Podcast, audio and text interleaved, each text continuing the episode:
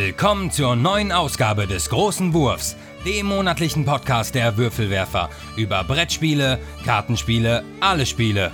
Und hier sind eure Gastgeber Jutta Wittkabel, Thomas List und Andreas Geiermann. Willkommen bei den Würfelwerfern. Ja, herzlich willkommen. Wir freuen uns, dass ihr uns zuhört und wir sind heute zu dritt im schönen Rankenhohn und nehmen den Podcast auf, nämlich der Dominik, der Tommy und ich. Und wir vermissen den Andreas schmerzlich. Der kann heute leider nicht dabei sein, weil sein Auto gestern von einem Laster getroffen wurde. Gott sei Dank ist niemandem was passiert, aber das Auto ist Schrott. Und ähm, ja, die öffentlichen Verkehrsmittel hier in unser kleines Dörfchen sind nicht so günstig, so dass wir jetzt heute zu dritt aufnehmen. Unser heutiges Thema, das ist Anno 1800, wird dem einen oder anderen bestimmt schon was sagen, ist eine Adaption des Videospiels Anno 1800, ähm, was ich selber nicht kenne. Ich weiß nur oder habe gehört, dass das einen gewissen Teil von dem gesamten Spiel da rausgepickt hat und den wohl sehr gut umgesetzt hat. Das Ganze ist ein Spiel von Martin Wallace und bei Cosmos letztes Jahr erschienen. Ist für zwei bis vier Spieler ab zwölf Jahren und soll laut Schachtel 120 Minuten dauern. Das schafft man aber auch bedeutend schneller, da man das Spielende selbst in der Hand hat. Okay. Ich bin gespannt. Ich auch. Wir sind ja immer langsam, also ich grübel viel, der Thomas nicht minder. Von daher, und der muss man sagen, der Dominik ist ein Schnellspieler. Ähm, von daher ist der immer deutlich flotter, als äh, wir das normalerweise sind. ja, dann schauen wir mal. Und wir würden jetzt erstmal natürlich mit der Gespielsektion starten.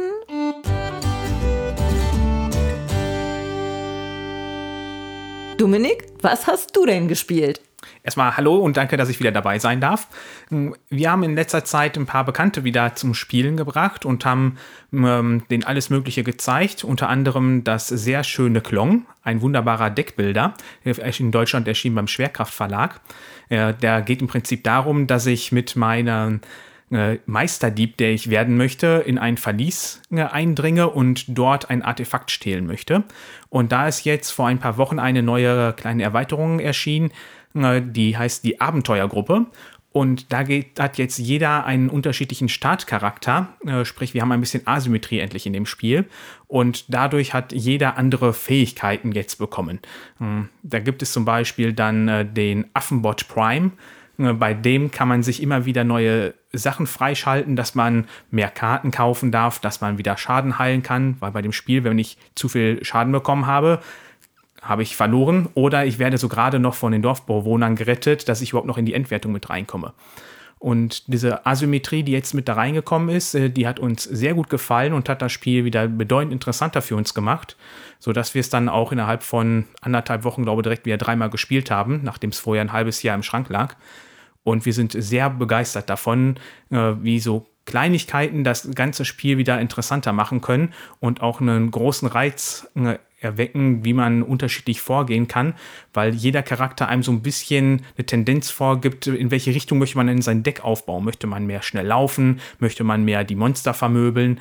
Hm, oder möchte man einfach irgendwelche Sachen komplett ignorieren? Also das ist sehr interessant für uns und äh, wir freuen uns schon auf weitere Partien. Und äh, das Besondere daran ist halt noch, dass unsere Bekannten diese Spiele gar nicht kennen, die wir momentan mit den spielen, unter anderem auch nicht Klong aber sehr angetan davon sind, was es so alles gibt, weil ansonsten spielen die vielleicht mal ein bisschen Munchkin und dann war es das. Und die blühen richtig dabei auf und haben richtig Freude, immer uns besuchen zu kommen momentan. Das hört sich sehr gut an. Ja. Ähm, ich kann mich aber den Bekannten anschließen. Also ich kenne das Spiel auch nicht. Ich weiß, dass das existiert. Ich habe den Namen schon häufiger mal mhm. gehört. Ähm, klingt für mich jetzt auch erstmal interessant. Ich höre aber raus, also im Originalspiel hat jeder den gleichen Charakter sozusagen. Und äh, für mich hörte sich das so an, als hättet ihr das schon viel gespielt, aber irgendwann war es dann einfach ausgespielt. Ja, genau. Also ja. Äh, viel gespielt heißt auch, wir haben noch zwei andere Erweiterungen dabei, wo im Prinzip ein anderes Spielbrett mit da reinkommt und schon ein bisschen andere Karten.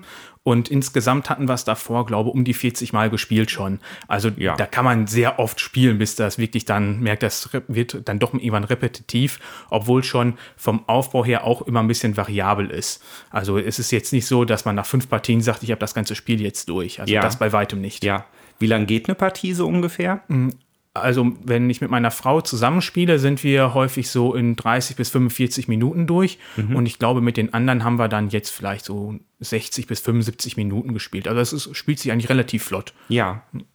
Was sagst du dazu, Jutta? Kennst du das Spiel? Wir haben das hier einmal mit dem Dominik gespielt und ich kann mich daran erinnern, dass ich das, äh, also jetzt für mich äh, nicht so interessant fand wir haben es auch gar nicht gekauft, muss ich dazu äh, gestehen. Von daher hat sich da jetzt nicht so der Reiz äh, entwickelt. Ich äh, fand aber damals die Mechanik äh, schön. Also man dringt da in so ein Verlies ein, äh, muss da irgendwie Schätze sammeln. Es gibt unterschiedliche Wege. Man gräbt sich das Wasser zum Teil auch ein bisschen ab äh, und versucht sich da in die Quere zu kommen und ähm, damit man dann halt als erster dann auch irgendwie rauskommt. Und da kann ich mir schon vorstellen, dass ähm, durch diese unterschiedlichen Charaktere, die man da hat, dass da ein bisschen mehr Vari Variabilität auch in den mhm. Spielfluss kommt, äh, dass das Ganze dann auch wirklich interessanter gestaltet wird, weil ich hatte damals schon so den Eindruck, ja, okay, wenn du da jetzt bei der einen Aktion besser bist oder da bei der anderen, ich weiß auch gar nicht, würfelt man oder wie geht man nee, da runter mit dem Deckbilder? Ja, genau. Das ist eh nicht so meine Mechanik, da muss ich mich erst immer noch reinarbeiten. Äh, und da, ähm, ja, da, dann, äh, wenn man das halt gut raus hat, sein Deck da zu bilden, dann ist das natürlich besser, als wenn man da, ich krebsel ja. da immer rum. Und wie gesagt, ich war bisher für nicht so meine, oder zu dem Zeitpunkt eben nicht so meine äh, bevorzugte Spielmechanik. So, und dann haben wir das ähm, gelassen. Ich fand die Idee ist aber trotzdem interessant und ich glaube, wenn man das mag, dann macht einem das eben auch Spaß. So. Ja. Also, also Ver Verlies eindringen und Schätze rausholen klingt ja grundsätzlich erstmal gut. Also der besondere Kniff dabei ist halt noch, dass man neben dem Deckbuilding, was natürlich auch immer Varianz bietet, weil immer wieder unterschiedliche Karten natürlich in der Auslage sind, so, äh, dass man noch von Drachen, äh, beziehungsweise da gibt es einen Drachen bei und der greift einen an. Je nachdem, welche Karten aufgedeckt werden, werden dann äh, solche Steine aus dem Beutel gezogen und die bringen einem Schaden. Mhm. Und da weiß man natürlich nicht, wer wird gezogen. Das heißt, wenn ich Pech habe, sind von mir kaum welche von diesen Würfeln in diesem Beutel, aber ich werde am meisten getroffen und das frustriert ja natürlich auch wieder ungemein. ja. ja. ja. Ja, also man muss da schon eine gewisse Frustrationstoleranz daneben haben. Ne? Das hat mir damals, glaube ich, auch gesagt, dass das irgendwie äh, mit Kindern oder so schon schwierig sein könnte, ne? dass das eher äh, auch was ist für Erwachsene. Ja, das kann natürlich schnell passieren. Das, wie ich gerade sagte, wenn ich das Pech habe und heute werden nur meine Würfel gezogen, obwohl ich am wenigsten da drin habe, dann muss ich halt damit klarkommen können. Mhm. Ja, also klingt interessant. Ja, dann mache ich mal weiter. Ja, also wir waren meine Schwester besuchen. Die ähm, spielt jetzt nicht so viel wie wir. Und als die vor ein paar Jahren hier waren, hatten, die, hatten wir mit denen Takenoko gespielt und äh, meine Schwester fand das Spiel gut und hat sich das gekauft. Und äh, es lag aber jetzt bei denen auch noch unausgepöppelt rum, weil sie die Regel vergessen hatten und sich nicht nochmal einarbeiten wollten. Deswegen haben wir das dann da gespielt. Takenoko ist ein Spiel für zwei bis vier Spieler von Antoine Bausat und ist äh, hier auf Deutsch bei Kosmos erschienen. Von, äh, für zwei bis vier Spieler ab acht Jahren. Und es geht darum, dass man ähm, Siegpunkte sammelt, indem man einen äh, Garten aufbaut und den äh, Panda bewegt, Bambus baut, der Panda, Panda frisst Bambus und ähm, man kriegt auch Punkte, wie die, je nachdem, wie die Plättchen gelegt werden. Dafür gibt es drei unterschiedliche Arten von Karten, die man ziehen muss. Man kann, ähm, man hat unterschiedliche Aktionen, die man machen muss. Das äh, ist zum Beispiel Plättchen legen, in Gärtner versetzen, in Panda versetzen, äh, Karten ziehen ähm, und noch irgendwas. Ach ja, und, und Wasserplättchen, also Wasserstäbe ähm, legen, damit man äh, die Felder, die man da legt, diese Plättchen sind Felder, damit man die bewässern kann, denn nur auf bewässerten Feldern wächst eben auch Bambus. So, ähm, man hat auch noch einen Würfel, der einem noch so eine gewisse Zusatzaktion gibt und dann hat man zwei äh, Aktion, wenn man dran ist. Das spielt sich relativ flott, flüssig. Wir hatten auch noch mal Spaß. Ist wirklich ein äh, Familienspiel, steht auch auf der Packung bei Cosmos, glaube ich, drauf, Familienspiel. Und äh, ja, hat uns und auch meiner Schwester und deren Familie auch noch mal echt Spaß gemacht und ähm, haben einfach die Regeln nochmal aufgefrischt. Was ganz witzig ist, ist, diese, da sind ein Gärtner und eine Panda-Figur dabei. Die sind echt süß. Die sind so 35 ähm, Millimeter hoch ungefähr. Und ähm, die sehen total putzig aus und das macht das Spiel auch einfach für die Familie recht ansprechend. Und ja, hat uns Spaß gemacht. Ja, also ein optischer Leckerbissen. Ja, wirklich ein optischer Leckerbissen. Das kann man wirklich sagen. Ja. Wo wir gerade bei der Optik sind, äh, du hast hier ja schön die Schachtel da, die wir sehen können, ihr da draußen leider nicht. Ich hatte eben erst schon gedacht, äh, hat das Spiel irgendwie was mit einem japanischen Verlag zu tun, weil die Optik geht so Richtung in den Manga-Style. Ist das Spielmaterial auch in der Optik gehalten? Ja, also das ist, äh, ist so schön, wie es auf dem Cover auch aussieht. Und das Witzige daran ist, da gibt es auch so eine kleine Vorgeschichte, die im Comic erzählt wird. Das ist auch total nett. Und das Spiel ist ja von Antoine Bauza. Ja, der ist Japan-Fan und der hat das Spiel auch entwickelt. Und ähm, von daher denke ich, ist das auch ein japanisches Thema. Mhm. Ja. Also ich finde es auch sehr ansprechend, muss ich sagen. Wir haben das noch nicht zusammengespielt, Tommy? Nee, nee. Also ich bin mir ziemlich sicher, dass ich das noch nicht gespielt habe. Also das ist, es ist schon auch glückslastig, weil man hat einen Würfel, der einem halt zu Anfang seines Zuges immer noch so einen Bonus gibt. Und ähm, ja, ich finde, gerade für Kinder ist das auch ganz schön, weil durch diesen Würfelmechanismus, den man da hat, kriegt man vielleicht auch noch mal ein Goodie und es dauert nicht so lange und dann kann man das halt auch anschließend noch mal spielen. Das ist, also ich kann mir ja schon vorstellen, dass das auch bei euch zu Hause gut ankommen würde. Ja, müssen wir das vielleicht mal testen bei Gelegenheit. Ja, kannst du vielleicht ausleihen und mitnehmen. Ja, ja, warum nicht? Ja, ist eine gute Idee. Noch sind Ferien, da bestehen Chancen, dass das klappen könnte mit dem Spielen. Gut, äh, ja, das war's zu Takenoko. Ja. Dann ähm, gebe ich mal mein Highlight zum Besten. Das einzige neue Spiel, das ich äh, gespielt habe jetzt in dieser Zeit. Unsere Kinder waren ja mit den Großeltern und unseren Freunden in Berlin im Urlaub. Und als sie zurückkamen, meinte Mina, wir müssten unbedingt Quinto kaufen. Also das wurde wohl viel gespielt im Urlaub. Haben wir dann auch gemacht. Ein Spiel aus dem Hause Quicks ist aber nicht von Steffen Bendorf, sondern anderen Autoren ähm, die ich aber jetzt nicht mehr weiß, aber im gleichen Verlag erschienen. Der da wäre, Hans im Glück. Nein. Nein, die Insider-Infos kommen jetzt von Jutta. Genau, das ist der NSV-Verlag, also Nürnberger Spielkartenverlag. Die Autoren sind Uwe Rapp und Bernhard Lach. Ja. Genau, steht aber, glaube ich, wirklich drauf, ein Spiel aus dem Hause Quicks. Genau, ja, ja genau. Ähm, ja, Quicks haben, haben tatsächlich ja vor, vor langer, langer Zeit mal Steffen und ich im Video auf YouTube im Würfelwerfer-Kanal besprochen, in der digitalen Version. Und damals bin ich mir ziemlich sicher, hatte der Steffen auch schon auf Quinto verwiesen, dass er persönlich auch als das bessere Spiel dieser Gattung empfindet. Bei Quicks ist es ja so, dass man zwei Reihen hat von 1 bis 12, eine aufsteigend, eine absteigend und die der Reihe nach durch Erwürfeln von Zahlen füllen muss. Ne? Genau. Also zwei Reihen aufsteigend, zwei Reihen absteigend. Ähm, bei Quinto ist es hingegen so, man hat drei Reihen, die auch unterschiedliche Farben haben und es gibt drei Würfel in unterschiedlichen Farben. Und ähm, jetzt kann man sich zu Beginn seines Wurfes selbst entscheiden, wie viele Würfel man mit reinnehmen möchte. Und gehen wir mal davon aus, dass man jetzt alle drei würfelt.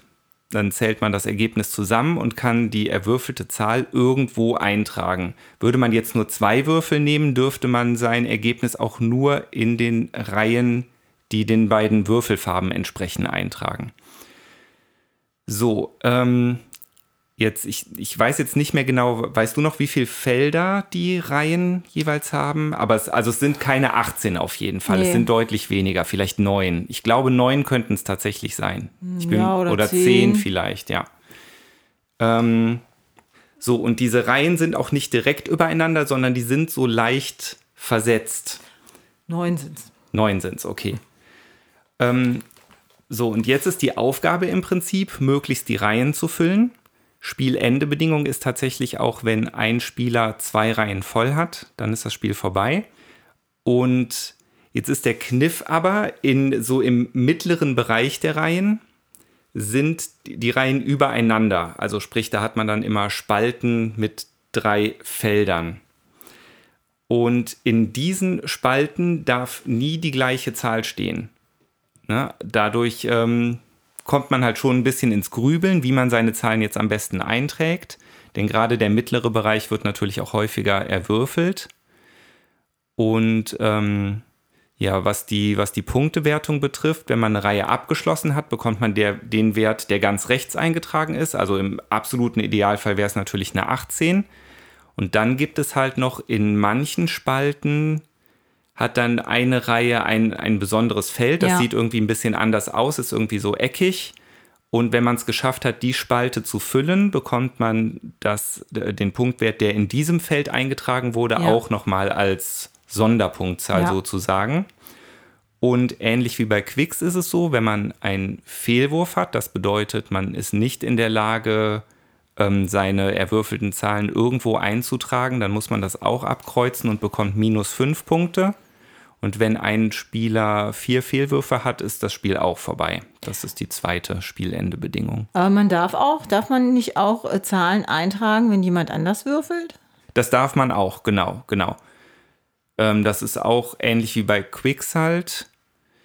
Ähm, wenn man selbst würfelt, muss man eine Zahl eintragen. Wenn die anderen würfeln, kann man die Genau. Zahl eintragen. Ja. Ja. Ja, und das ist im Prinzip schon das Spiel. Also ziemlich einfach irgendwo, schnell runtergespielt. Ich fand es jetzt persönlich, ich muss, ich muss sagen, ich habe es jetzt vielleicht dann zwei oder dreimal haben wir es jetzt zusammengespielt. Ich finde es persönlich auch tatsächlich was äh, interessanter als äh, Quicks.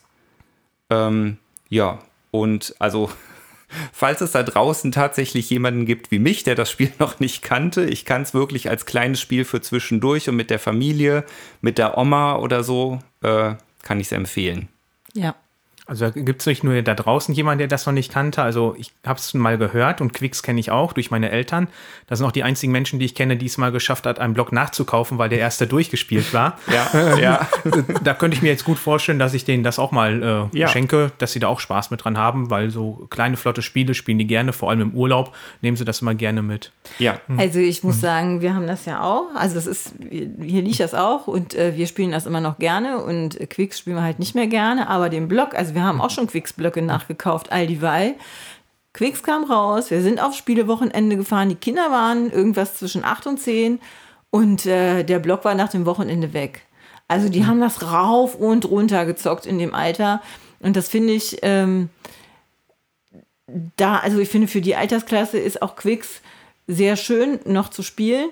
Äh, Quinto ist ein bisschen schwieriger. Ich meine, jetzt muss ich mal gucken. Hier steht drauf 8 plus. Ähm, ja, braucht man auch. Man muss halt auch wirklich ein bisschen mehr überlegen, wo trage ich denn die Zahl jetzt ein.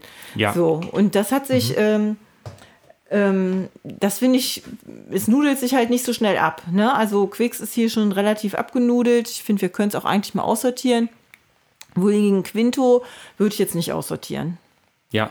Und ich finde auch dann halt diese Entscheidung ganz cool, dass man sich überlegen kann, mit welchen Würfeln man jetzt überhaupt würfeln möchte. Ähm, ja, also mir, mir hat es wie gesagt auch echt gut gefallen.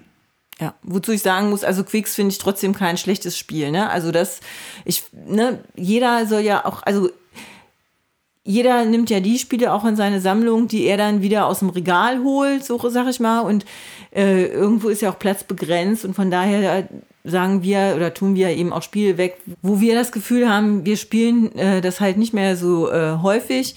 Wobei ich finde, das ist, also das kann man halt spielen mit Leuten, die halt sonst äh, eben auch wenig spielen. Da ist das immer ein guter Einsteiger, auch nochmal ähm, in so einen Spieleabend oder so, wenn man Leute auch ans Spielen ranführen will. Würfelspiele sind ja eigentlich, das geht eigentlich immer. Ja, ja. Gut, ja, also das war's von meiner Seite aus zu Quinto. Ihr habt aber bestimmt noch mehr in petto.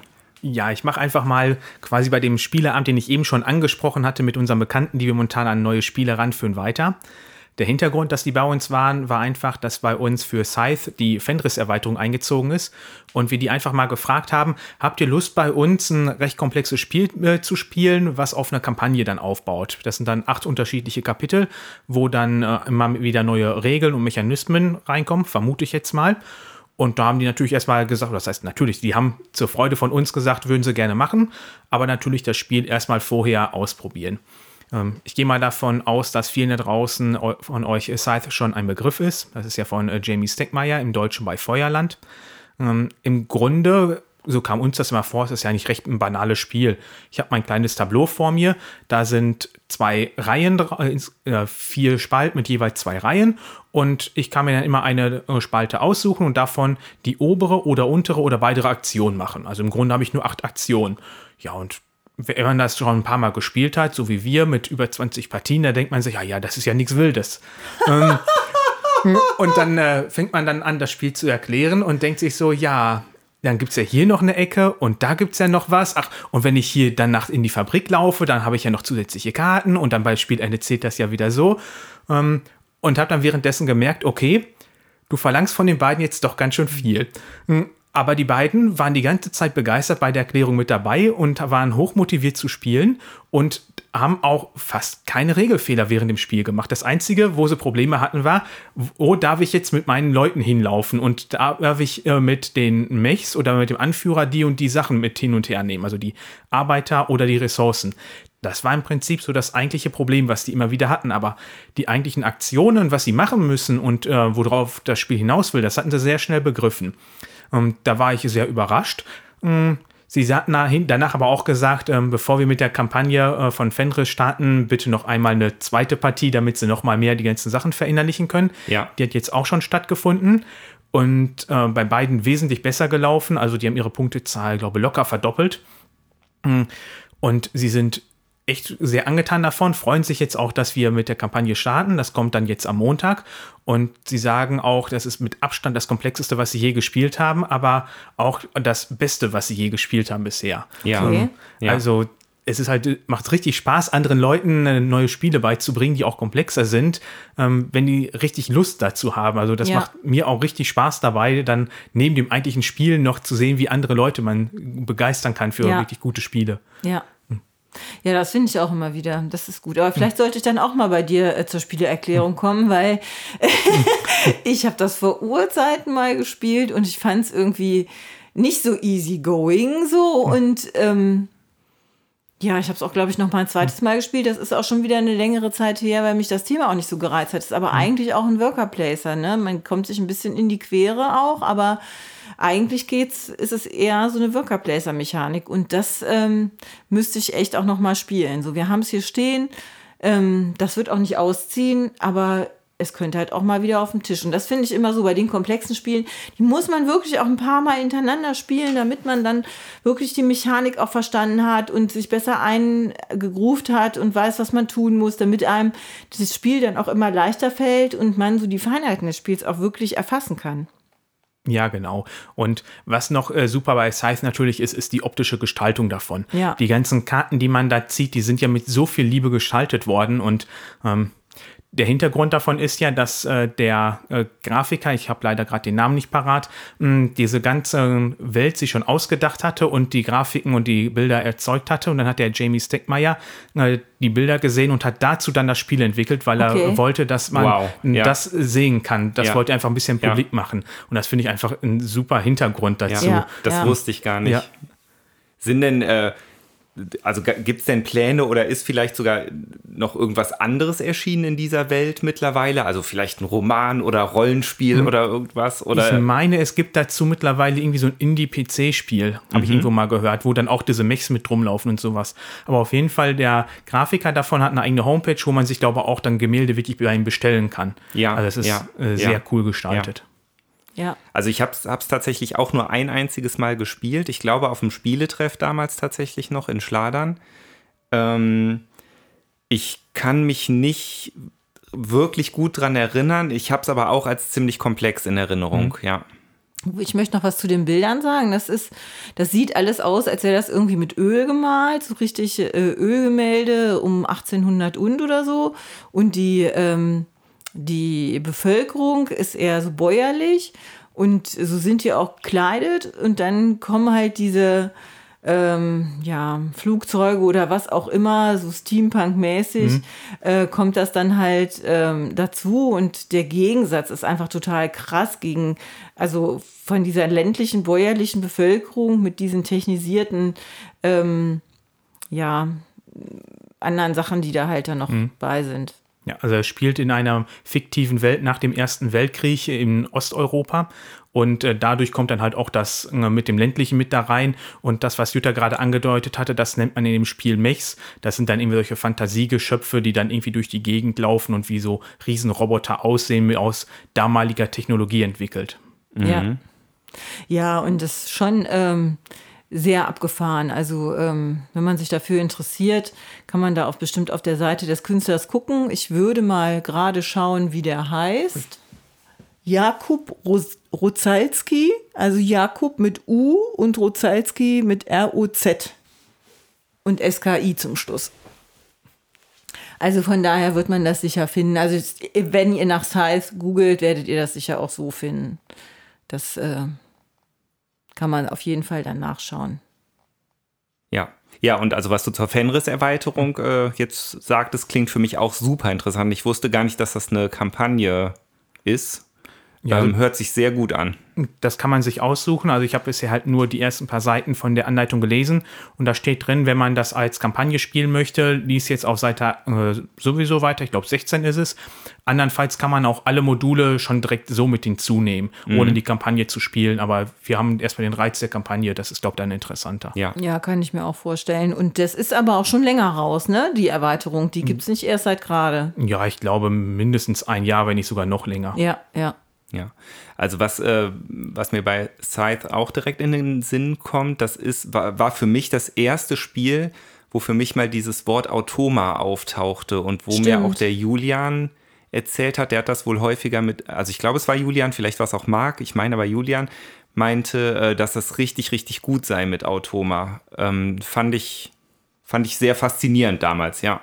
Ja, das ist auf jeden Fall. Also ich habe das auch um die zehnmal solo gespielt.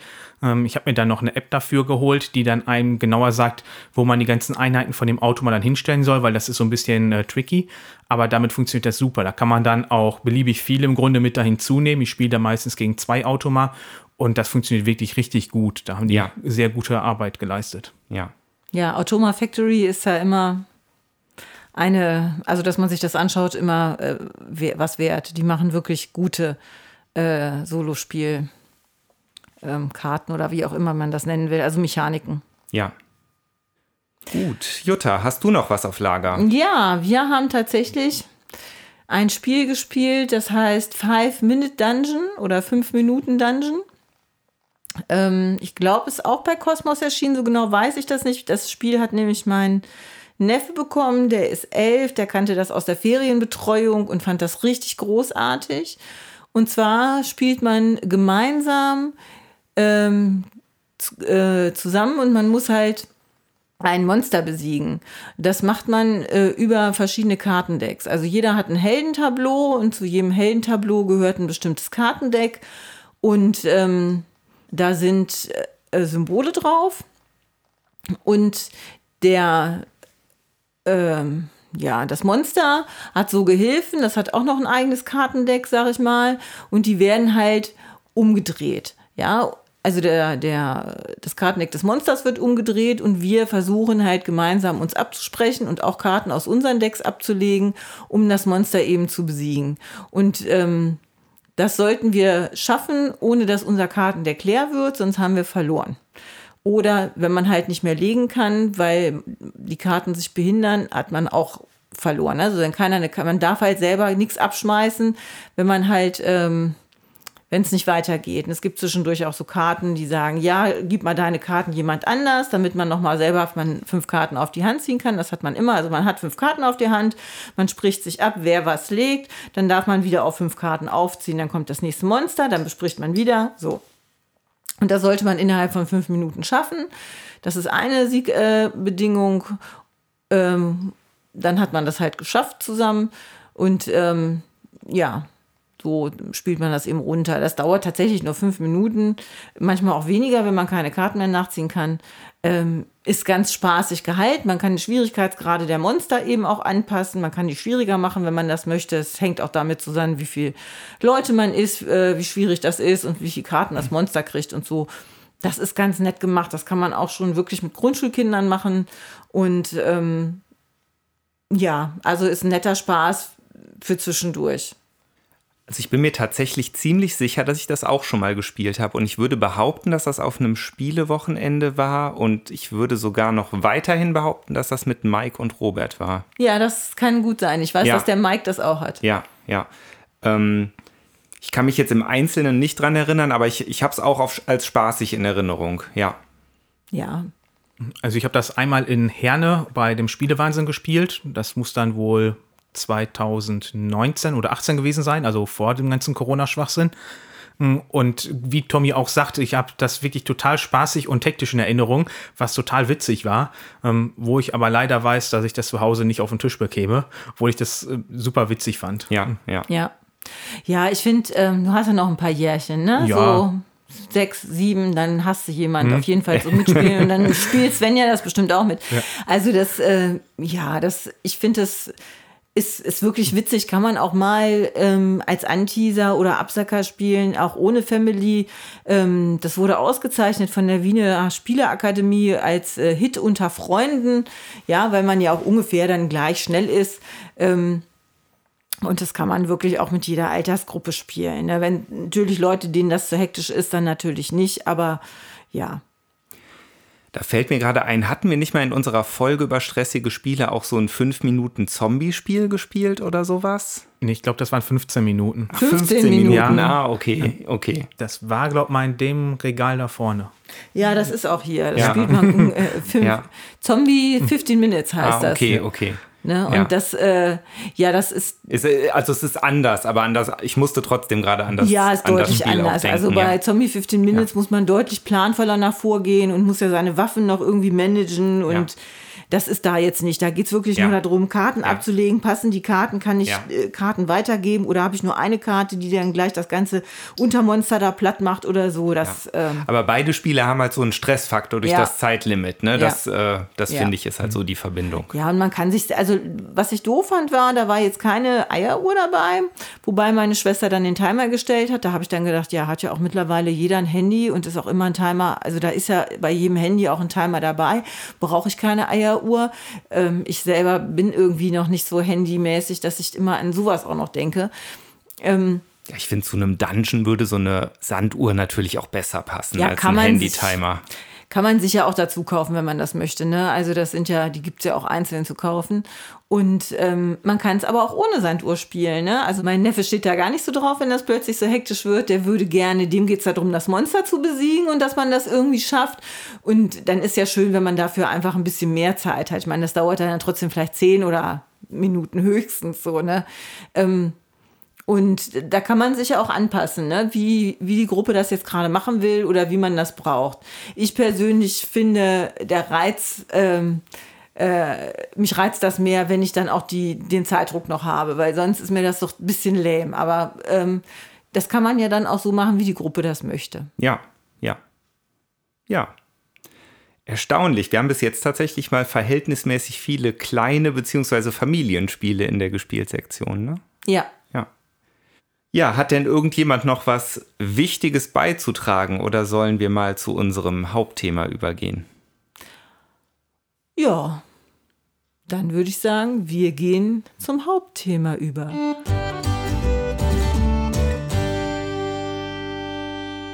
Ja, da sind wir jetzt wieder von unserer Partie Anno 1800 zurück, dank Dominik, äh, der auch akribisch die Zeit misst. Wissen wir genau, wir haben irgendwie zwei Stunden 28 Minuten gebraucht. Zu dritt, Regelerklärung hatten wir schon vorher gemacht. Äh, ja, war doch äh, eine üppige Partie und hat länger gedauert, als ich so gedacht hatte. Also dem kann ich nur zustimmen. Das war jetzt bei mir, glaube ich, meine fünfte Partie. Und so lange habe ich bei noch keiner gebraucht. Meine erste Partie war mit vier Spielern, äh, wo auch keiner das Spiel von kannte. Da haben wir ein bisschen über zwei Stunden gebraucht.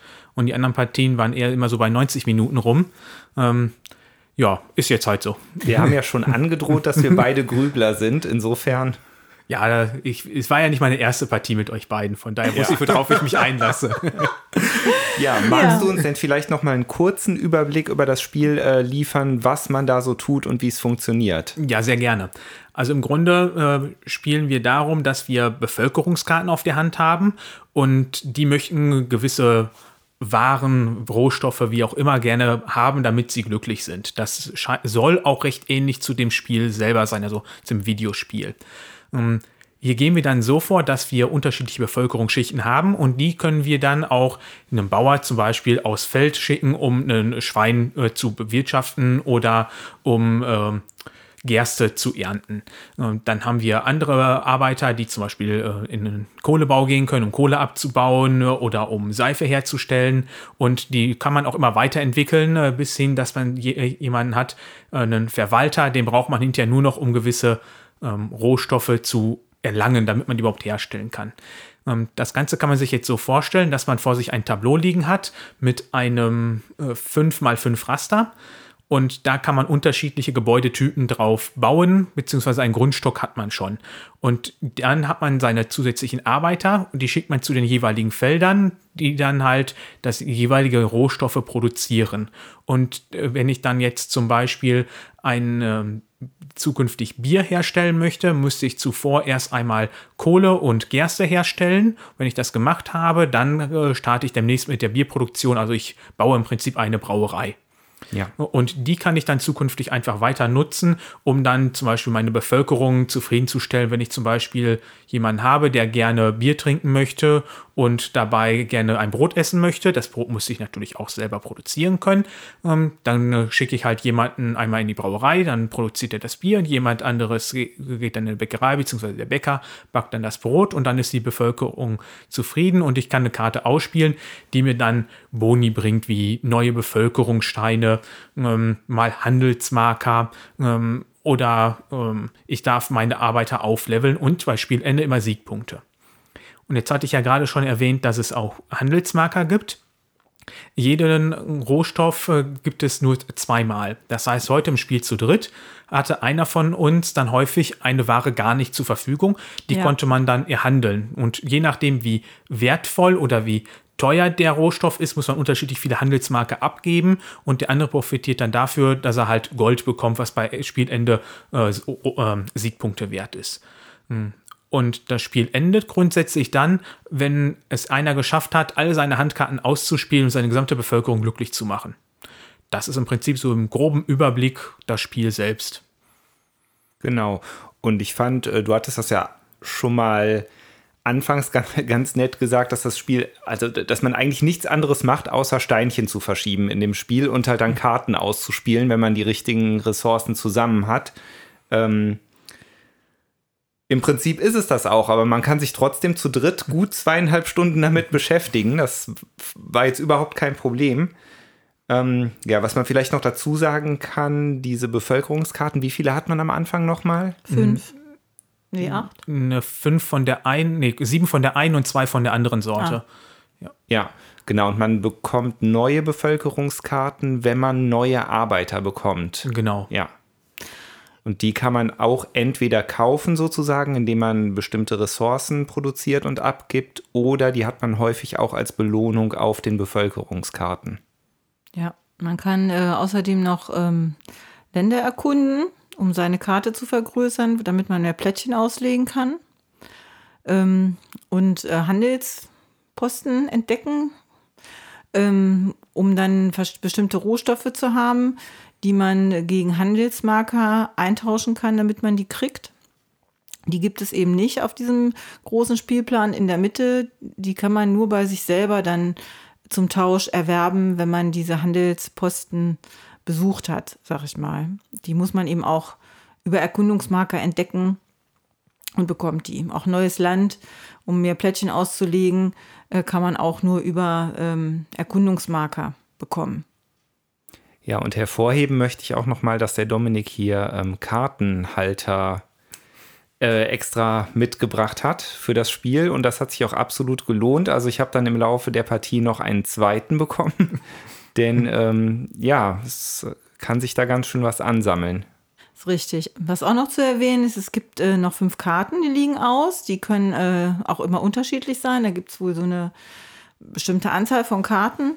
Und ähm, auf die spielt man eigentlich auch hin, wenn man es denn geblickt hätte. Also ich habe es nicht verstanden natürlich.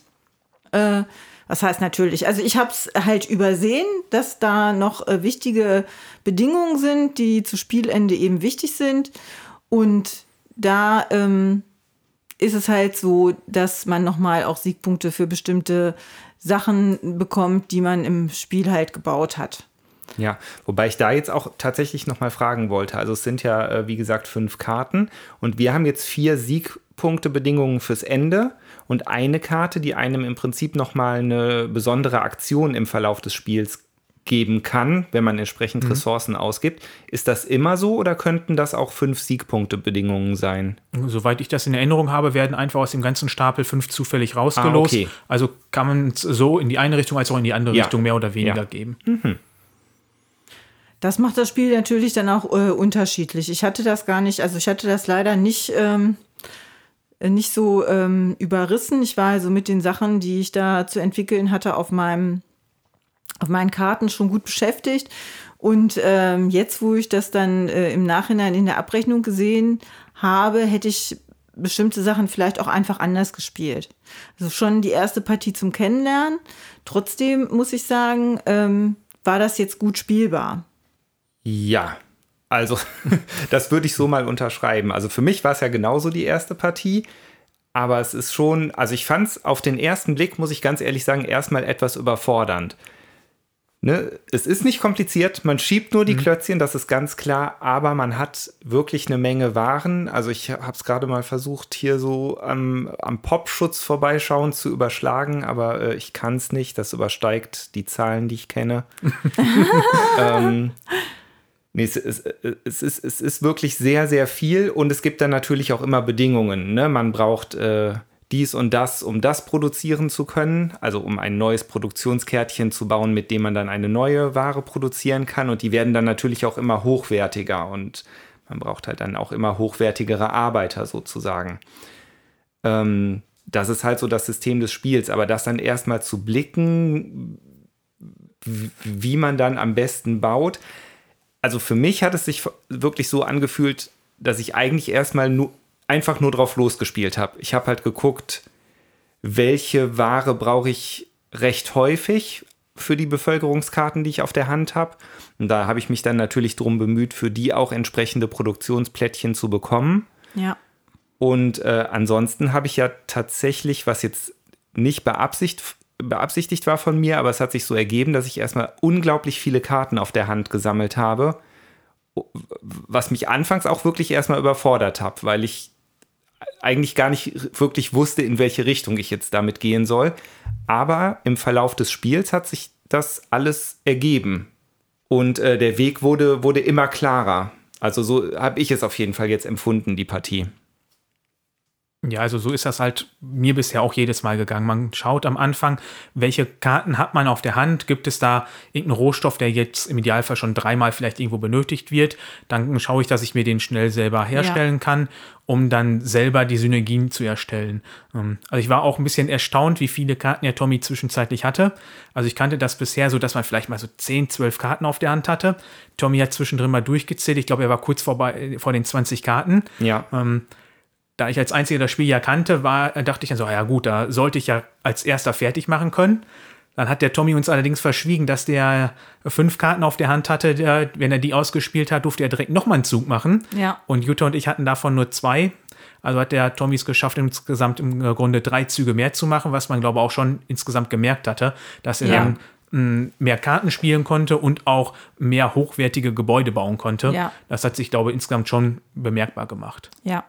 Und ich finde, also ich hatte das Gefühl, ich habe ganz gut angefangen. Ich hatte ziemlich viele Klötzchen mir am Anfang auch ähm, bauen können, sie in der ersten Runde, bis ich das erste Mal Stadtfest gemacht habe. Und dann habe ich einfach durch doofe Fehler äh, Punkte verschenkt äh, weil sich meine Handlungen dann schneller erschöpft haben, sage ich jetzt mal so, ne? Oder einfach einen doofen Fehler gemacht. Naja, und so passiert das dann dass äh, man dann vielleicht nicht so gewinnt, sage ich jetzt mal. Trotzdem finde ich, der Einstieg ist relativ leicht. Ne? Also der äh, Dominik hat uns das auch schon erklärt. Und ähm, man, man schiebt tatsächlich nur Klötzchen hin und her und produziert halt was Neues. Und wichtig ist dabei dann einfach den Überblick zu behalten über die Sachen, die man alle machen kann und wo es am Ende Siegpunkte für gibt. Und ähm, was für Karten da eben ausliegen, die man da weiterhin äh, noch mitnutzt. Das ist eigentlich alles, was man tut. Und ähm, ja, es sind zwar, ich habe gerechnet, Thomas, 44 äh, Übersichtsfelder, wo was ausliegt.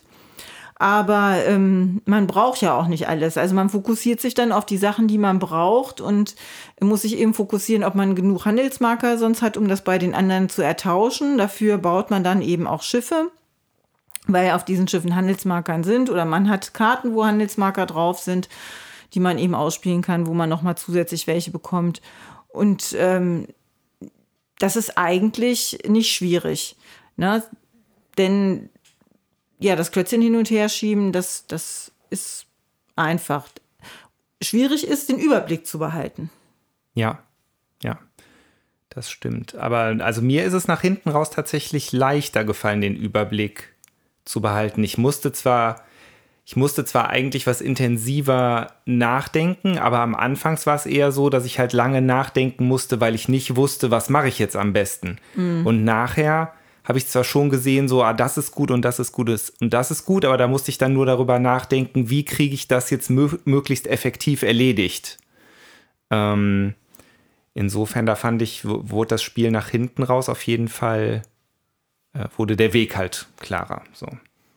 Was wir vielleicht noch mal kurz äh, erläutern sollten, war das Stadtfest, das du gerade angesprochen hast. Es ist nämlich in dem Spiel so, dass man halt, also am Anfang stehen die Arbeiter quasi auf ihrem Startfeld, sage ich mal. Und wenn man die dann aber einsetzt und in die Produktion schickt, dann sind die eigentlich erstmal verbraucht. Und jedes Produktionsfeld hat auch nur zwei, äh, ja, zwei Arbeitsmöglichkeiten. Das heißt, wenn da zwei Arbeiter drinstehen, kann man das eigentlich nicht mehr nutzen. Und auch bei den Schiffen ist es so, die haben halt ähm, Marker am Anfang drauf und wenn man die benutzt, sind die Marker erstmal runter. Und dann wird man ja früher oder später in eine Situation kommen, wo man entweder nicht mehr ausreichend Arbeiter für Aktionen hat oder alle Felder voll sind. Wenn die, also wenn die Felder voll sind, kann man gegebenenfalls noch handeln, aber irgendwann hat man auch keine Handelsmarker mehr. Sprich, irgendwann kommt man an den Punkt, wo man das Ganze mal zurücksetzen muss und dann macht man Stadtfest. Dann können alle Leute eine Runde feiern, alle sind wieder glücklich und froh und am nächsten Tag können alle wieder erholt in die äh, Arbeit, in den Arbeitsalltag starten. Ja. Ja, genau, das ist halt ein notwendiger Zug, den man trotzdem die ganze Zeit versucht hinauszuzögern, weil er fühlt sich halt so verloren oder verbraucht an, dadurch, dass man nichts produziert in der Runde. Deswegen versucht man die ganze Zeit dann halt ähm, die Arbeiter aufzuwerten, dass man die nochmal neu einsetzen kann oder wieder zurückzuholen, indem man sie halt bezahlt. Dann sind die auch nochmal motiviert, Überstunden zu schieben, dass man sie nochmal weiter einsetzen kann. Hm, aber irgendwann ist man halt an dem Punkt, wo man es machen muss. Und ich hatte es jetzt heute, dass ich irgendwie mich irgendwann verspielt hatte und dann relativ äh, schnell hintereinander das machen musste. Und da hatte ich dann schon gemerkt, dass ich mich irgendwie schwer tue, heute da vernünftig was aufzubauen, dass ich gut arbeiten konnte damit. Ja. Ähm, aber auch das, was du eben meintest, dass man da recht schnell eigentlich dann reinkommt. Ähm, den Eindruck hatte ich auch bisher immer, dass man am Anfang irgendwie maßlos überfordert ist. Da sind so viele Symbole auf den Karten und überhaupt nicht weiß, wie soll ich denn jetzt hier vorankommen. Und dann dieser Spielplan, da sind im Prinzip alle Symbole, wie Jutta eben sagte, die 44 unterschiedlichen drauf abgebildet und auf jedem sind dann wieder die Symbole abgebildet, die ich dafür benötige. Also es ist am Anfang ein wildes Hin- und Her-Gesuche, wo muss ich hingehen, um dieses zu machen, damit ich das machen kann, damit ich hinterher Punkt C erfüllen kann. Sodass man manchmal halt vier, fünf Züge quasi im Voraus schon weiß, was, worauf ich hinaus möchte. Aber wenn man Pech hat, im dritten schon wieder vergessen hat, warum man das Ganze eigentlich gemacht ja, hat ja. und dann doch ja. wieder sich komplett in eine andere Richtung entscheidet. Ähm, aber ne, ich finde das ein total interessantes Spiel, was mir auch richtig Spaß macht, obwohl der Grundmechanismus sowas von banal und langweilig sich anhört mit ich schiebe Klötzchen von dem oberen äh, Tableaubereich in den unteren Tableaubereich. Ähm, und mehr ist es nicht. Ansonsten tausche ich, lege ich mal ein Plättchen woanders hin. Aber das finde ich sehr reizvoll. Ich kann es nicht genau beschreiben, warum, aber ich spiele es sehr gerne. Ja, ja. Also ich finde, es ist halt schon auch ein belohnendes Spiel, ne? Weil du äh, versuchst halt, dir eine Maschinerie aufzubauen, um bestimmte Sachen zu erfüllen. Und irgendwie geht immer noch was. Und versuchst wirklich deine Ressourcen bis zum letzten äh, Punkt auszureizen und äh, möglichst viel dafür zu kriegen. Und es ist dir halt überlassen, wie du das machst. Also man kommt sich halt höchstens in die Quere, indem jemand anders schon ein Plättchen weggekauft hat. Jetzt zu dritt fand ich es nicht so dramatisch. Ich weiß nicht, wie es zu viert ist. Und ähm, Aber auch das kann man dann irgendwie durch diese Handelsplättchen erhandeln. Da muss man halt gucken, ja, okay, war ich jetzt vielleicht zu langsam, um das Plättchen selber zu kaufen und hatte gar nicht die Rohstoffe dafür. Und dann muss ich halt gucken, dass ich äh, an Handelsplättchen äh, komme, damit ich das dann eben noch machen kann und möglichst viele habe dann davon, damit ich ähm, damit ich dann äh, an die Rohstoffe, die ich mir selber nicht gekauft habe oder diese, diese Waren, dass ich die produzieren kann, dass ich das nicht gebaut habe, dass ich das dann bei jedem an, jemand anders tauschen kann. So, das äh, ist wichtig, aber es ist halt nicht schwierig, ne? Und man selber denkt, boah, im nächsten Zug äh, will ich besser werden und gucken, wie weit ich das eben ausreizen kann, mit meinen Rohstoffen, die ich habe, möglichst viel für meine Maschinerie zu tun. Ja, also ich habe jetzt bisher nur eine Viererpartie gespielt. Das war auch die Erstpartie von mir. Und da hatte ich das mit dem Handel eigentlich recht unproblematisch in Erinnerung, weil mhm. hier war das ja jetzt auch, dass äh, ihr beide zum Beispiel beide äh, ich weiß nicht, irgendwas auf jeden Fall hattet, was ich brauchte, das konnte ich dann bei euch halt einfach handeln, weil man kann sich dagegen auch nicht wehren. Man kann nicht sagen, nein, du bekommst das von mir nicht. Mhm. Was man halt auf dem Schirm haben muss deshalb, ist, dass man genug Handelsmarker hat. Ja. ja. Ähm, das merkt man aber auch relativ zügig, dass man die halt benötigt, um halt gewisse Sachen zu holen. Ja. Und, aber ansonsten finde ich das ähm, eine gute Lösung damit. Ja. Und ja. auch zu zweit finde ich das interessanterweise sehr funktionell alles, weil es gibt ja jeden Rohstoff zweimal, sodass ja im Zweierspiel theoretisch jeder das bauen könnte. Aber trotzdem war es bei uns jetzt in den letzten Partien so, dass häufig dann einer gesagt okay, der andere hat das jetzt, dann brauche ich das gar nicht mehr bauen, dann handle ich da einfach immer nur mit und ja. sich das dann so eingespart hat, gewisse Schritte zu machen. Also man ja. kann auch ganz bewusst darauf spielen. Ja. Das heißt aber, der Aufbau ist immer gleich. Man hat immer zwei Plättchen, weil ich bin jetzt hm. davon ausgegangen, dass das eins weniger als Spieleranzahl ist, aber hm. das ist gar nicht so. Nein, es sind immer zwei da, egal wie viele mitspielen. Ja, das ist natürlich interessant, ja. Ja. ja. Ja, und so ähm. kann sich ja wahrscheinlich auch jede Partie anders spielen. Du hast jetzt wie viele Partien schon gemacht, Dominik? Ich glaube, das war jetzt die fünfte oder sechste. Okay. Ja. Alleine ja schon von der Start an, je nachdem, welche Rohstoffe du da gerade hast äh, oder benötigst, äh, startest du ja schon anders. Ja. Ja, es gibt gewisse Sachen, die werden am Anfang mehr benötigt, wie Kohle, Bier, Brot, ähm, Wurst. Das ist häufiger bei den Anfangskarten mit dabei, ja. Aber es ist ja jetzt nicht immer so, dass ich genau die gleichen dann häufig benötige. Kann ja auch sein, dass jemand anderes die benötigt und ich es deshalb gar nicht baue in meiner ganzen Partie. Mhm. Ja. Ich fand es auf jeden Fall interessant. Also ganz am Anfang, die ersten Züge Jutta, da waren wir ziemlich gleich. Ja. Ne, wir haben erstmal versucht, irgendwie Arbeiter zu bauen und ja. dann die Arbeiter zu verbessern. Während du, äh, du bist dann schon in eine andere Richtung gegangen. Du hast mit einem mit einer Erkundungstour angefangen und erstmal ja. eine neue Insel einen neuen Inselabschnitt erkundet. Ja, genau. Also wenn man eine neue Insel erkundet, beziehungsweise die heißen jetzt hier eine alte Insel, hm, oder ja, irgendwie in der Richtung auf jeden Fall, dann ist da immer direkt schon ein Feld mit ausgefüllt. Manchmal sind da dann schon bessere äh, Gebäude drauf, äh, dass ich Rohstoffe besser oder einfacher produzieren kann. Bei mir waren jetzt zum Beispiel noch ein zusätzlicher Arbeiter mit dabei, ja. sodass ich dann halt einen leichten Bonus bekomme. Ähm, manchmal starte ich einfach so, weil ich das einen ganz netten Start finde, dass ich dann direkt vielleicht schon mal sehe, okay, hier in die Richtung kann ich mich jetzt ein bisschen leichter orientieren. Ja. Ob das der bessere ist, das kann ich nicht beurteilen, glaube ich jetzt eigentlich nicht. Ja, ja. ja. Ja, also mir erschien so dieser Gedanke, dass man versucht, erstmal an Arbeiter zu hm. kommen, das erschien mir irgendwie so sehr naheliegend. Hm. Ja. ja.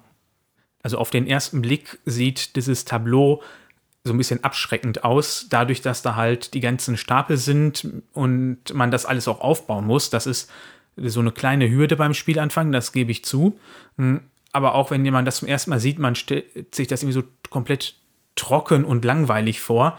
Ähm, so ging es mir auch beim ersten Mal, wo ich das gesehen hatte. Und ich dann direkt gedacht, oh nee, das sieht langweilig aus, das interessiert mich nicht, habe das erstmal zur Seite geschoben.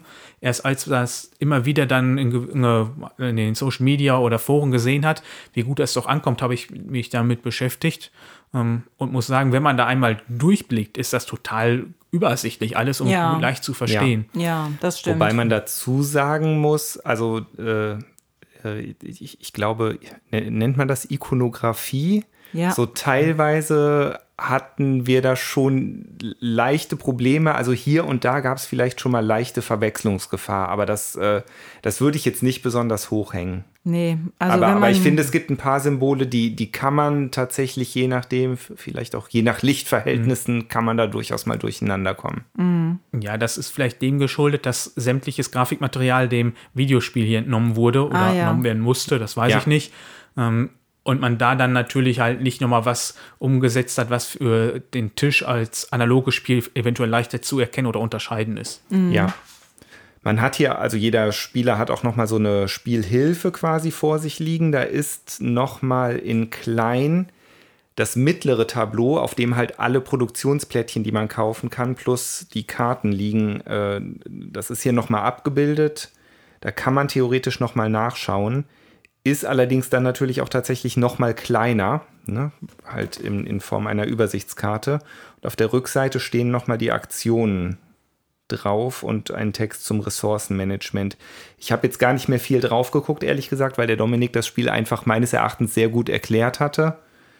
Ähm, aber wahrscheinlich ist das auch für äh, Einsteiger in das Spiel ziemlich günstig, ne? dieses Ding mal häufiger in die Hand zu nehmen.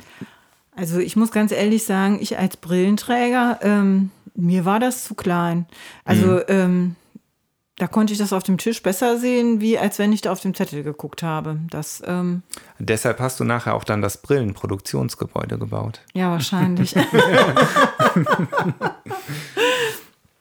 Was ich noch wichtig finde zu sagen, ist, es gibt noch Karten, die man äh, im Spiel zieht so Expeditionskarten sind das. Da muss man sich vorstellen, man äh, geht in den Dschungel und ähm, versucht wilde Tiere zu finden. Und das gibt halt nachher nochmal Punkte, weil man da Klötzchen drauf ähm, platzieren kann. Nämlich rote geben einen Punkt, lila zwei und türkise eine drei.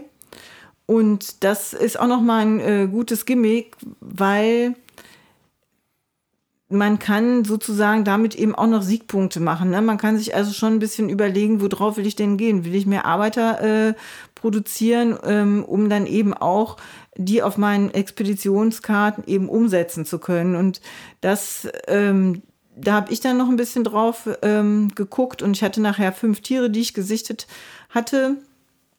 Und das war dann eigentlich ganz gut. Äh, dass ich da auch geschaut hatte, so in meinen letzten zwei Zügen, dass ich noch genug, ähm, ja, wie soll ich sagen, Arbeiter herstelle, die dann auch dazu passend ich draufsetzen kann. Ja, wobei natürlich im Nachhinein betrachtet, aber das hing jetzt damit zusammen, also du hattest ja eben schon gesagt, du hattest diese Siegbedingungskarten komplett aus dem Blick ja. verloren.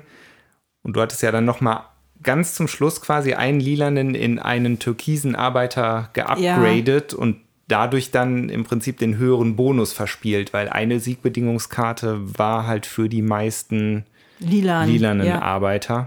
Ja. Ja, das ist, ne, das zieht sich ja im Prinzip halt auch so komplett durch das Spiel. Es gibt halt diese Hierarchie. Die äh, grünen Arbeiter sind die Bauern, das sind die billigsten und dann geht es hoch bis zu Türkis. Das sind, ich glaube, Finanziers, hattest du hm, gesagt? Oder Inve Investoren oder Ver Verwalter? Vielleicht, also kommt wohl auch aus dem Videospiel der Begriff. Ja, ne? genau. Also es gibt als Grün, das sind die Bauern. Daraus werden dann Arbeiter, anschließend äh, werden das Handwerker, die kann man wieder zu Ingenieuren ausbilden und das könnten dann Investoren werden. In der Investoren. Ja. Okay. Ja. Genau, und äh, das ist im Prinzip so die Rangfolge und die Gebäude, sage ich mal, die dann mit den jeweiligen Arbeitern assoziiert sind, die werden dann halt auch immer hochwertiger und dementsprechend werden zum Beispiel dann auch die Siegpunkte, die die bringen, auf den Karten immer hochwertiger. Ja, ich denke, das ist halt so das System. Ja, dann würde ich doch sagen, wir kommen jetzt mal zum Fazit. Wie hat uns das Spiel gefallen? Thomas. Ähm, mir hat es sehr gut gefallen. Also ich würde es auch bestimmt nochmal spielen ähm, alleine, um halt selbst mal in Erfahrung zu bringen, ob ich dann mit einer anderen Idee oder einem anderen Plan in das Spiel starten würde oder ob, ob, ob es sich wirklich dann genauso anfühlen würde in der zweiten Partie. Ähm, ja, ich ich könnte jetzt, ich, ich, ich weiß auch gar nicht, ich, ich kann das jetzt gar nicht näher beschreiben. Ich könnte jetzt nichts besonders hervorheben, denn wie wir jetzt schon mehrfach gesagt haben, es ist eigentlich in dem, was man tut und in der Mechanik ein total simples Spiel. Aber für mich hat es sich jetzt halt gut angefühlt, wie es sich einfach im Laufe der Partie entwickelt hat. Ne? Man hatte halt, ich denke, das wird ja im Videospiel genauso sein, man hatte das Gefühl, dass man halt mit seiner kleinen Welt startet, mit seinen paar Bauernhöfen und äh, vielleicht ein paar Lagerhallen, wo jemand arbeitet. Und im Laufe des Spiels hat sich das wirklich so entwickelt, dass das Ganze immer weiter angewachsen ist und größer geworden ist und man irgendwann Dampfmaschinen und äh, Hochräder in seiner Welt rumfahren hatte. Ähm, und das, das war für mich jetzt einfach ein, äh, ein schönes Spielgefühl, muss ich sagen. Ja, ich glaube, bei mir ist das ja zwischendrin eben schon durchgeklungen, dass mir das Spiel ebenfalls sehr gut gefällt, aber ich das gleiche Problem habe eigentlich wie der Thomas, dass ich nicht genau begründen kann, warum es mir so gut gefällt. Ob es daran ist, dass man halt wirklich immer mehr produzieren kann und wirklich sieht, dass man erfolgreicher wird während dem Spiel und es halt ja auch belohnt ist, wie eben von Jutta schon erzählt. Ähm, also es fühlt sich einfach wirklich sehr schön an. Dadurch, dass man immer seinen Fortschritt direkt vor sich sieht, wenn man was baut, sieht man direkt erst neue Gebäude vor sich. Wenn man Karten erfüllt, wird der Kartenstapel größer, wo man seine Punkte so vielleicht abschätzen kann.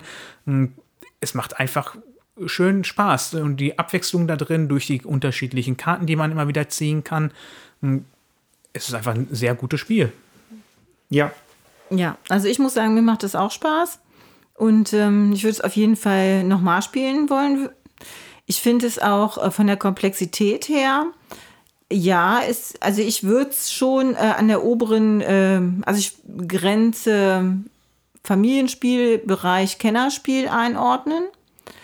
Ähm, weil man einfach schauen muss, was muss man machen. Und ich finde, das wird halt auch nicht langweilig. Es ist aber auch nicht so schwierig, dass man, äh, dass man das eben nicht Leuten, die eben auch weniger spielen, gut nahebringen könnte. Also der Einstieg ist relativ leicht und ich glaube, also jetzt nach einem Mal spielen wüsste ich auch, wo ich das nächste Mal drauf achten müsste, ohne.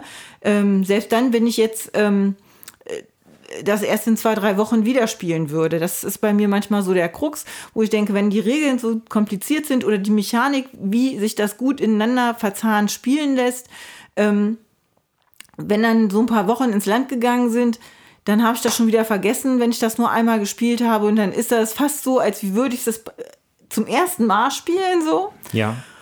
Und ähm, bei diesem Spiel her glaube ich nicht, dass das so ist, weil einfach die Mechaniken so schön ineinander verzahnt sind und das so übersichtlich ist und ich jetzt beim nächsten Mal eigentlich nur äh, gucken muss, dass ich die Siegbedingungen nicht außer Acht lasse. Ne? Also die Sachen, die vielleicht Punkte geben oder dass, wenn ich da so einen Brief drauf habe, dass ich da auch gucken sollte, dass ich das vielleicht öfter mache, anstatt für die gleichen äh, Ressourcen vielleicht einfach zwei Karten rauszuschmeißen. Ist mir doch egal. Die kriege ich ja vielleicht irgendwann anders noch los. Aber äh, erstmal zu gucken, ähm, dass ich die Sachen abgebe, die mir ähm, mehr Züge äh, bringen. So. Und das sind Sachen, das weiß man dann äh, nach einmal spielen und kann man sich darauf einstellen. Es ist jetzt nichts, dass diese Mechaniken so grundsätzlich neu sind. So. Aber so wie es zusammengestellt ist und von der Komplexität, was man so zu tun hat, ähm, fühlt sich einfach gut an. Es ist fordernd, aber nicht überfordernd. Äh, man, man kann was erbauen, man wird belohnt dafür. Ähm, und es ist, ja, auch ein bisschen, man muss das Gehirn schon ein bisschen einsetzen, aber es ist, wie ich schon gesagt habe, für mich jetzt nicht überfordernd und eine schöne Unterhaltung ähm, am Nachmittag. So, jetzt haben wir zweieinhalb Stunden gebraucht. Mich würde noch interessieren, wie lange spielst du das denn mit deiner Frau? Hm, da spielen wir ungefähr 90 Minuten. Mhm. Also wesentlich schneller. Es ist halt aber auch hier wirklich davon abhängig, ich glaube, wie, mit wie vielen Personen man spielt. Ja. Also es ist jetzt hier häufig nicht so, dass man ähm, schon direkt weiß, wenn bis ich wieder dran bin, was ich machen möchte, obwohl man sich selbst so gut wie nichts wegnehmen kann gegenseitig. Ja. Aber trotzdem finde ich, wird das hier einfach auch länger mit jedem Spieler, der da hinzukommt. Das stimmt. Ja. Andererseits finde ich, also ähm, manchmal kann man sich überlegen, was will ich machen, da hm. muss man nicht drauf warten. Also das war dann, dann äh, sind halt zwei, machen ihre Züge hintereinander äh, vielleicht ein bisschen schneller, dann muss man auf den einen wieder warten, dann Ne, man, wenn man dann so ein bisschen aus dem Fluss ist, weil plötzlich ein Plättchen weggekauft ist, was man eigentlich haben wollte, dann muss man vielleicht noch mal überlegen, mhm. schneller, also länger. Aber sonst äh, kann das schon auch relativ gut vorangehen. Ja, das stimmt. Oder wir hatten einmal, einmal hatten wir den Punkt, genau, da hatten wir beide eine Regel nicht, also war, war uns nicht mehr, nicht mehr im Gedächtnis geblieben von der Erklärung her, nämlich dass man für höherwertige Waren mehr Handelsplättchen ausgeben muss. Und das hatte sich dann, also ich hatte mir einen Plan zurechtgelegt mit meinen Handelsplättchen und dann war Jutta am Zug und dann kam das plötzlich raus, dass das halt anders ist. Und dann hatte ich plötzlich ein Handelsplättchen zu wenig und dann musste ich auch komplett neu überlegen und dann sitzt man halt schon ziemlich lange dran und ja. Äh, ja. ja, grübelt nochmal durch. Ja. Aber wenn wir das nächste Mal regelfest sind, dann passiert uns das nicht. Also von daher würden wir alle sagen, ein doch empfehlenswertes Spiel. Ja. Uns ja. gefällt's. Ja. Ich bin jetzt natürlich auch tatsächlich neugierig auf das Videospiel, muss ich ganz ehrlich sagen, aber das weiß ich nicht, ob ich da zeitnah mal zu kommen würde, aber ja, würde mich jetzt schon durchaus mal interessieren. Mir ging es genauso. Also mich hat danach da auch direkt der Reiz gepackt, ob ich mir das Spiel holen soll oder nicht. Ähm, aber bisher konnte ich dem noch widerstehen. Äh, weil wenn ich, äh, mich schreckt da meine Jugend so ein bisschen ab, äh, ja. wo ich dann halt nur davor gesessen habe und ich sitze beruflich schon den ganzen Tag davor. Da bin ja. ich dann eigentlich froh, wenn ich das dann nach nicht mehr machen muss. Ähm, von ja. daher bisher, ich habe mich auch hinterher gar nicht mehr beschäftigt, wo es das gibt, was das kostet oder sowas. Ja. Also ich habe tatsächlich auch noch nie ein Anno-Spiel gespielt, aber so wie ich es mir vorstelle, ist das ein Spiel, mit dem man halt auch sehr, sehr, sehr viel Zeit verbringen kann. Ähm, ist natürlich immer gefährlich, dann sowas anzufangen. So, liebe Hörer da draußen, wenn ihr jetzt uns zugehört habt und genau wisst, wie euch das gegangen ist in früheren Spielen von Anno oder muss, kann auch Anno 1800 sein, dann schreibt uns doch einen Kommentar. Wir freuen uns. Mich würde interessieren, ob der Thomas und der Dominik dann ihre Meinung zum Thema Kauf eines Videospiels Anno 1800 nochmal ändern. Und ähm, ansonsten schreibt uns auch bitte, wie euch unsere Folge gefallen hat, ähm, was ihr, wie euer Spielgefühl ist zu diesem Spiel Anno 1800. Und ähm, ja, wir freuen uns auf eure Kommentare. Ja, oder falls ihr halt vielleicht sogar das Brettspiel und das Videospiel kennt. Das wäre natürlich traumhaft. Dann könntet ihr uns einfach mal einen Vergleich schicken und halt sagen, ob das Brettspiel wirklich gut umgesetzt ist. Ja, und ähm, kommentieren könnt ihr gerne bei Facebook oder ihr könnt uns über Twitter erreichen oder per E-Mail an würfelwerferpodcast.gmail.com. Ich hoffe inständig, dass das jetzt richtig ist. Ich werde es zu Hause nochmal kontrollieren. Alles klar. Und wenn ihr uns hört über einen Podcast-Anbieter eurer Wahl, dann freuen wir uns, wenn wir fünf Schiffchen kriegen, damit wir wunderbare neue Hörer an Land ziehen können, die uns gerne besuchen wollen. Sehr schön. Das ist echt, ja, total ungewohnt, dass der Andreas das nicht sagt, aber du hast das super gemacht jetzt, Jutta. Echt. Dankeschön. Andreas wäre oder ist, wenn er es vielleicht sogar gerade hört, bestimmt stolz auf dich. Alles klar. Ansonsten, ja, wir haben den Andreas natürlich schmerzlich vermisst bei dieser Folge. Gerade so im Abspann fällt es dann halt nochmal wieder auf. Aber wir freuen uns. Ich hoffe, er ist nächstes Mal wieder dabei. Genau, ja. Und Dominik, dir auf jeden Fall nochmal ein äh, großes, einen großen Dank dafür, dass du da warst, das Spiel ähm, so toll erklärt hast. Und ja, du bist bestimmt früher oder später wieder dabei. Sehr gerne. Hat mir sehr viel Spaß gemacht, mit euch beiden wieder zu spielen und auch anschließend darüber zu reden. Und ich bin gerne wieder mit dabei. Alles klar. Dann sagen wir bis zum nächsten Mal. Tschüss. Tschüss.